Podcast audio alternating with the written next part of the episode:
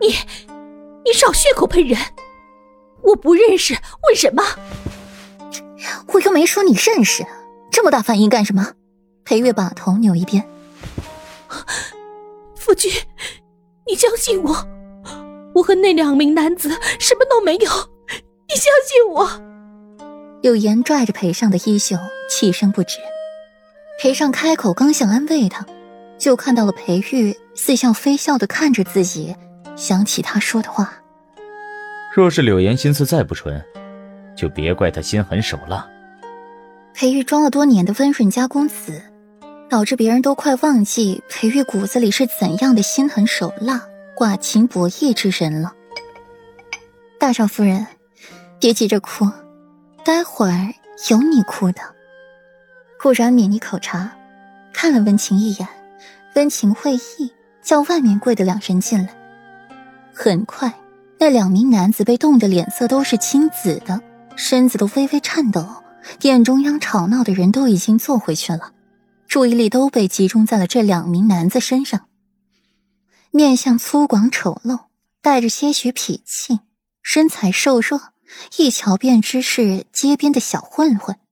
柳岩脸色唰的一下就白了，眼神闪烁，心虚的低下头。妍儿，你怎么了？裴尚美心一跳，去看柳岩，只见她把头埋得低低的，不敢抬起来看自己。我什么都没有做，我不认识他们。柳岩把脸挡住，不让那两人看清她的长相。顾软轻笑一声：“别着急。”你不认识他们，他们记得你就好。裴玉笑着牵过了顾软的手，眉眼低垂，眸中含着疾风骤雨。柳岩多次对软软不利，先是下药，后是麝香，最后又找了两个男人来污蔑软软的清白。虽次次没得逞，但这神确实不能留了。不管如何，在裴王府，软软的安全总是要得到保障的。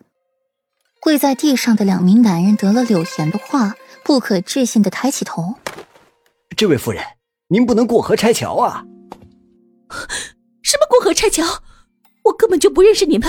不要污蔑我！”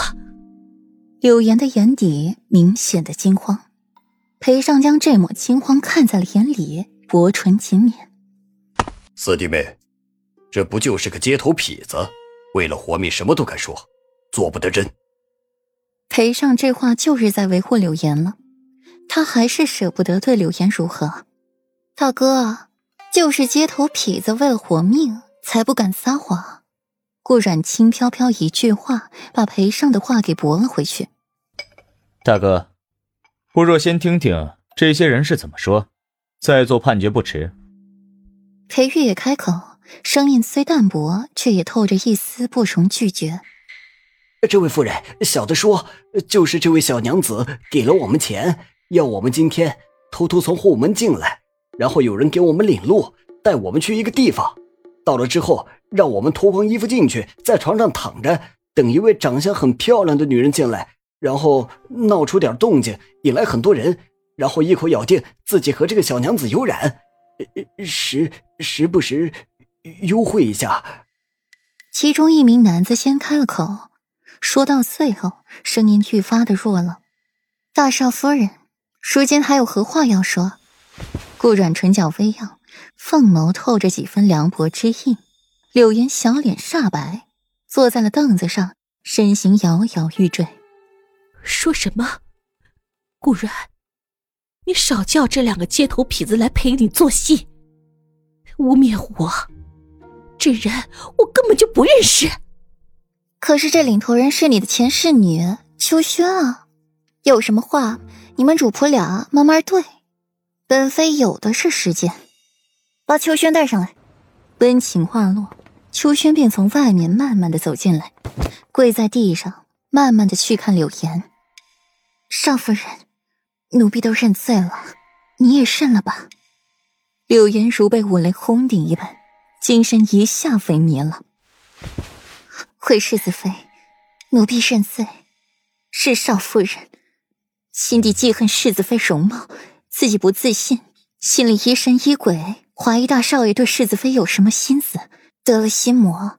前些日子又去找许淑妃，合谋对世子妃不利。秋轩重重的磕一个头，说话掷地有声，看着柳岩的眼神充满了不忍。大少夫人，你就认罪吧，世子妃宽厚，会饶过你的。